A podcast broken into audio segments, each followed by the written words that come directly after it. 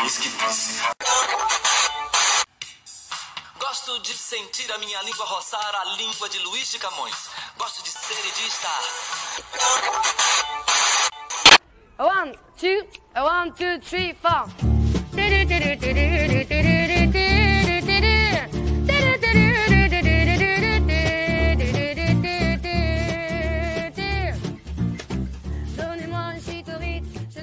Olá! Estamos começando o segundo episódio do Café com Linguística. Eu sou a Denise Machado e vou começar situando um pouco o que vocês irão escutar hoje por aqui. No episódio anterior, comentamos sobre a importância de realizarmos um recorte a partir da obra de Bovenisti. Isso se dá, em parte, por ele ter escrito muito. Foi um linguista que se interessou por inúmeras questões que circulavam na cena teórica de seu tempo. Isso está marcado nos lugares de circulação de seus textos, que não se restringiam ao campo da linguística. Ele se interessou por filosofia, psicanálise, antropologia, filologia, só para vocês terem uma ideia. O texto que dá base a esse podcast, da subjetividade na linguagem, foi publicado inicialmente em um periódico de psicologia. Pois é, Denise. Bovenisti foi um curioso pela linguagem, pela relação do homem com a linguagem, como também um grande leitor de Saussure. Mas não só. Lia também Freud, Baudelaire, Michel Brial, Chomsky e Jacobson. Isso somente para citar alguns autores, que de alguma forma aparecem na sua obra. Benveniste morreu aos 74 anos, deixando manuscritos. Ou seja, o autor deixou na gaveta alguns escritos sem revisão, que se tornaram publicações póstumas por empenho de alguns pesquisadores. A publicação relativamente recente dos manuscritos que a Mirella comentou, além das inúmeras teses que se debruçam a compreender e desenvolver a teoria enunciativa, nos direcionam a alguns questionamentos. Mas o que se deve à atualidade da obra de Bovenisti? Ou ainda, quais são as singularidades que cabem à teoria enunciativa do autor? Buscando desconstruir o óbvio que é Bovenisti estar nos grandes manuais brasileiros de linguística do século XX, voltamos ao texto que sustenta teoricamente este episódio. Da subjetividade na linguagem, foi publicado em um periódico chamado Jornal de Psicologia no ano de 1958. Foi, portanto, publicado há 62 anos, em um momento de grandes mudanças no mundo. Só para lembrarmos aqui um pouco do que estava acontecendo, vivíamos, nesse tempo, a Guerra Fria. No Brasil, tínhamos como presidente Juscelino Kubitschek, aquele que queria o desenvolvimento de 50 anos em 5, o que às vezes também aplicamos na faculdade. Já havia televisão no Brasil, mas o que era popular mesmo era o bom e velho rádio. Eram os tempos dos anos dourados.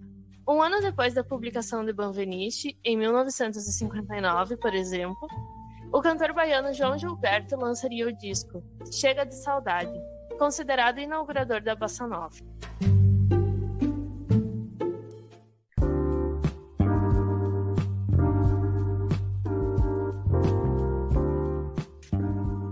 Mas voltemos a Bovenice. Posteriormente, da subjetividade na linguagem vai ser escolhido pelo próprio Bovenisti para se incorporar na quinta parte de Problemas de Linguística Geral 1, obra organizada pelo autor que surge no cenário francês em 1966, sendo traduzido para português e lançada no Brasil somente 10 anos depois, em 1976.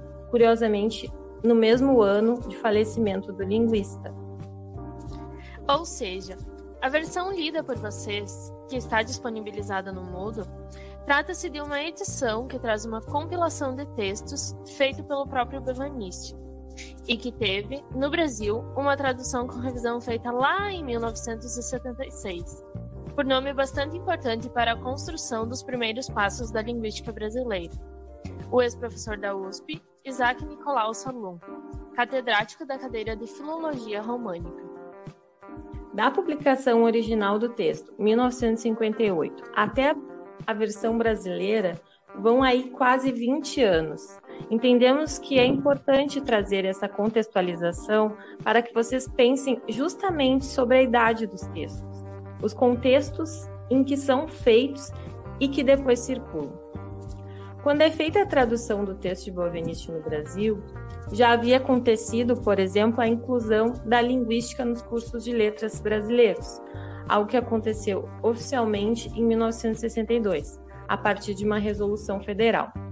Alguns programas de pós-graduação em letras já tinham sido fundados e a própria Abralim, que é a Associação Brasileira de Linguística, já existia. Poderíamos dizer que tudo isso compõe o cenário de recepção do Benveniste no Brasil, uma vez que, segundo Guimarães em História da Semântica, em um trecho que vocês ainda irão ver durante a disciplina, Guimarães diz o seguinte: A partir da década de 70, instala-se no Brasil, decisivamente, as questões semânticas e como parte fundamental desse trabalho estão os estudos que consideram o sujeito na linguagem. Mas também não nos esqueçamos. O mesmo Brasil que, dentro da academia, desenvolve reflexões sobre o sujeito na linguagem, era um Brasil de censura dos sentidos. Era um Brasil em plena ditadura militar, com artistas exilados e professores pesquisadores aposentados compulsoriamente.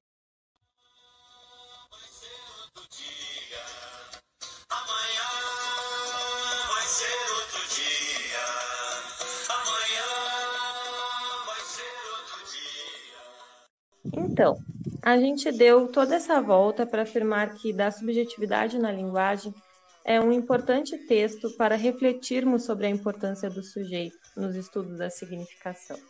É um texto inspirador, muito lido até hoje.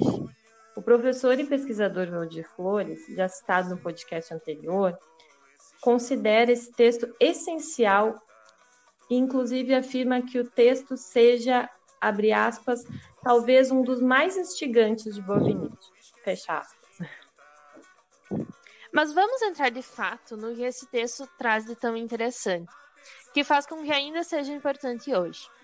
Para tratar aqui da subjetividade na linguagem e pensar como a subjetividade está em Bovinic relacionada à construção do sujeito, vamos hipotetizar uma situação real de comunicação, ou ainda, poderíamos dizer, uma reflexão sobre esse homem falando no mundo. Imaginemos então um lugar que congregue uma massa de pessoas.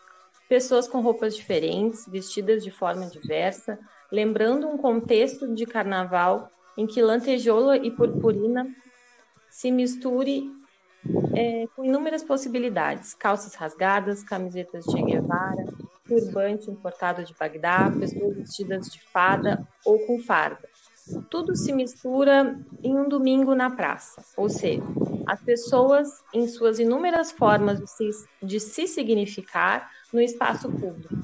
Vocês devem concordar que há nessa situação várias formas de ser no mundo, assim como de anunciar. Essa cena que tentamos imaginar nos é possibilitada a partir da interpretação que fazemos da música Na Massa, composta por Arnaldo Antunes, Estitãs e Davi Moraes na voz de Adriana Partimpim, ou se preferirem, Adriana Calcanhoto. A gente vai escutar um trecho agora.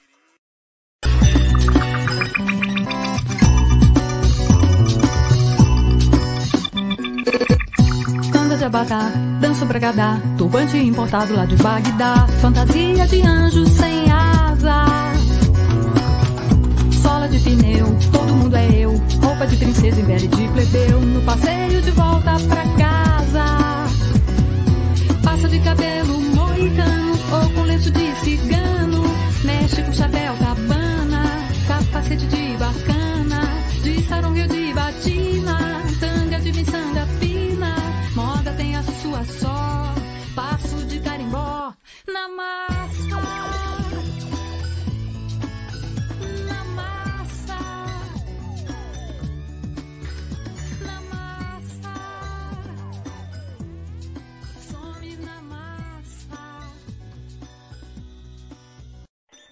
As professoras Ana Paula Eujaique, Silvia Maria Souza e Vanise Medeiros, ao elaborarem um material para educação à distância para ser utilizado pelas universidades estaduais do estado do Rio de Janeiro, com o link na descrição, nos alertam para a reflexão que podemos fazer a partir da noção de enunciação bambinistiana. E o verso Todo mundo é eu, presente no trecho da música que acabamos de escutar.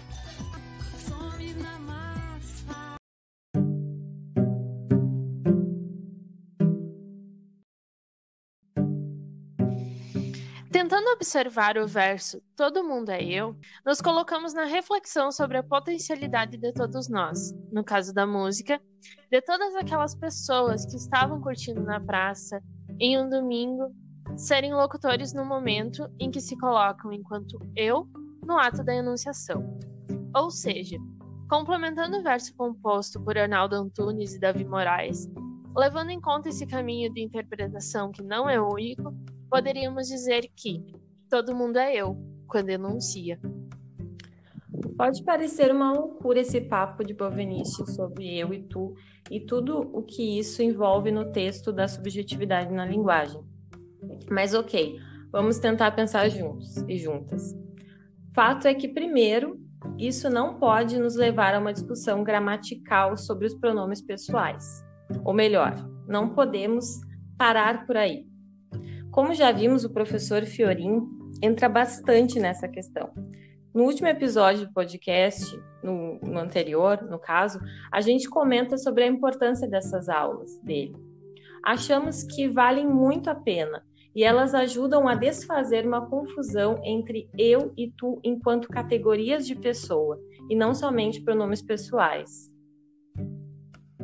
Mas, voltando à música, nesse contexto que lembra um carnaval em que muitas pessoas se comunicam e quando conversam são locutores, temos o seguinte: eu é eu quando enuncia, quando refere a si próprio como eu, marcando linguisticamente o seu lugar no mundo. E o tu também se torna eu quando enuncia.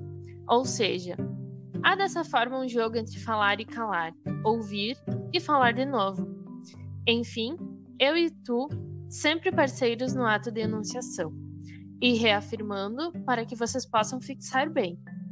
Os pares eu e tu não são apenas pronomes pessoais. Eles são indivíduos linguísticos que só significam a partir da enunciação, desse ato de dizer. O eu e o tu instalam, assim, a subjetividade na linguagem. Está aí uma das grandes sacadas desse texto de Bovenisti. Dessa forma, esses indivíduos criam a categoria de pessoa. Ou seja, a noção de sujeito em Bovenisti neste texto está construída exatamente no efeito que se tem posto na capacidade do locutor em enunciar. Nesse sentido, a subjetividade é, metaforicamente falando, o fio que une sujeito e enunciação, ato de dizer, a enunciação enquanto ato de dizer. Temos, assim, um sujeito enquanto um efeito do locutor que diz eu na enunciação. Supomos que na massa, e aí já extrapolando uma interpretação para além do que a música nos proporciona, há sujeitos que dizem. Ai, assim, ó, tá muito calor aqui, eu não aguento mais. E, bom, você tá se divertindo e eu vou ficar mais cinco minutos, mas agora eu decidi que eu vou pra casa.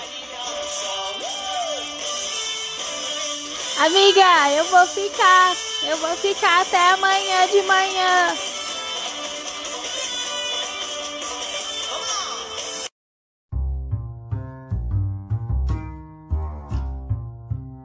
Nesse diálogo de duas amigas que supostamente estariam na massa, no contexto da música que ouvimos, há frases que fazem referência de tempo, espaço e pessoa. O aqui, de quando a pessoa fala sobre estar calor aqui, o amanhã como referência limite para sua amiga curtir a festa, enfim, sem falar da referência de pessoa feita por ambas. Tudo isso, para Bovenice, seriam pontos de referência que ajudam na revelação da subjetividade na linguagem.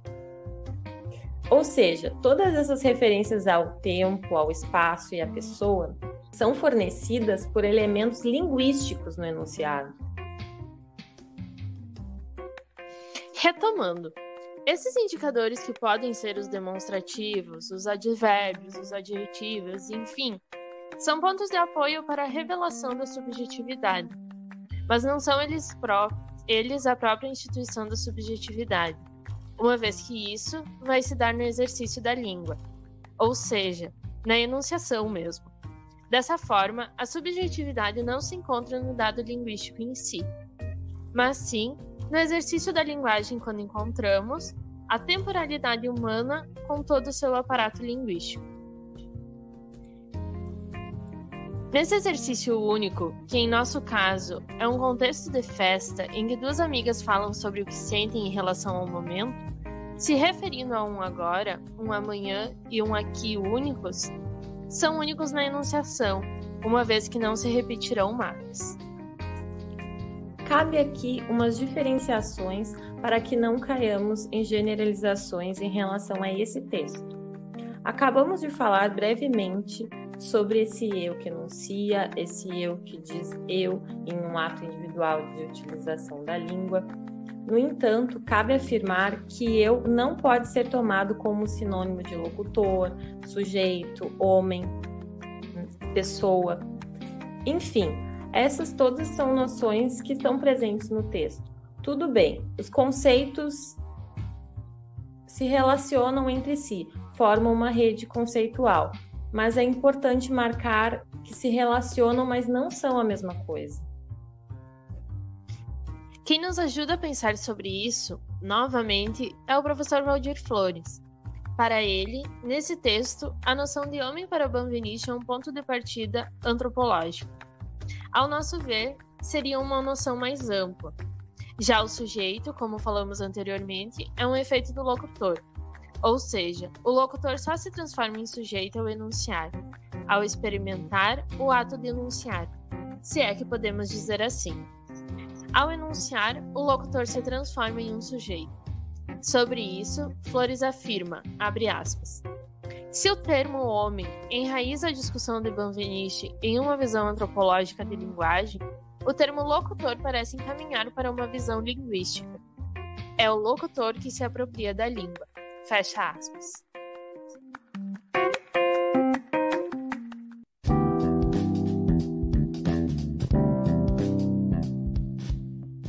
Sem dúvidas, há outros tantos pontos que poderiam ser explorados nesse texto, como, por exemplo, a leitura que Bovinisti faz dos lógicos, algo que Claudine Normand aponta no texto Bovinisti, qual semântica que está disponível no Mudo. Benveniste precisa ser lembrado como um linguista que percorre caminhos de análise, que tentam compreender a linguagem como condição do homem, sendo ela algo próprio de sua natureza. Quantas vezes nós já escutamos que a língua ou a linguagem são instrumentos de comunicação? Esse pensamento, não pouco comum sobre a língua como instrumento, é desconstruído por Benveniste nesse texto.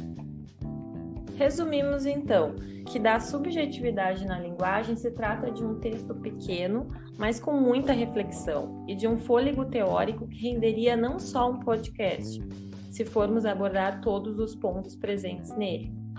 Não precisamos concordar com tudo que Bovenisti traz nesse texto, mas é preciso reconhecer o quão importante para a história da linguística são os conceitos abordados nele. Esperamos que a nossa conversa tenha instigado vocês a pensar mais sobre essas questões e conceitos bovinistianos que vimos por aqui. Acho que é isso. Até a próxima!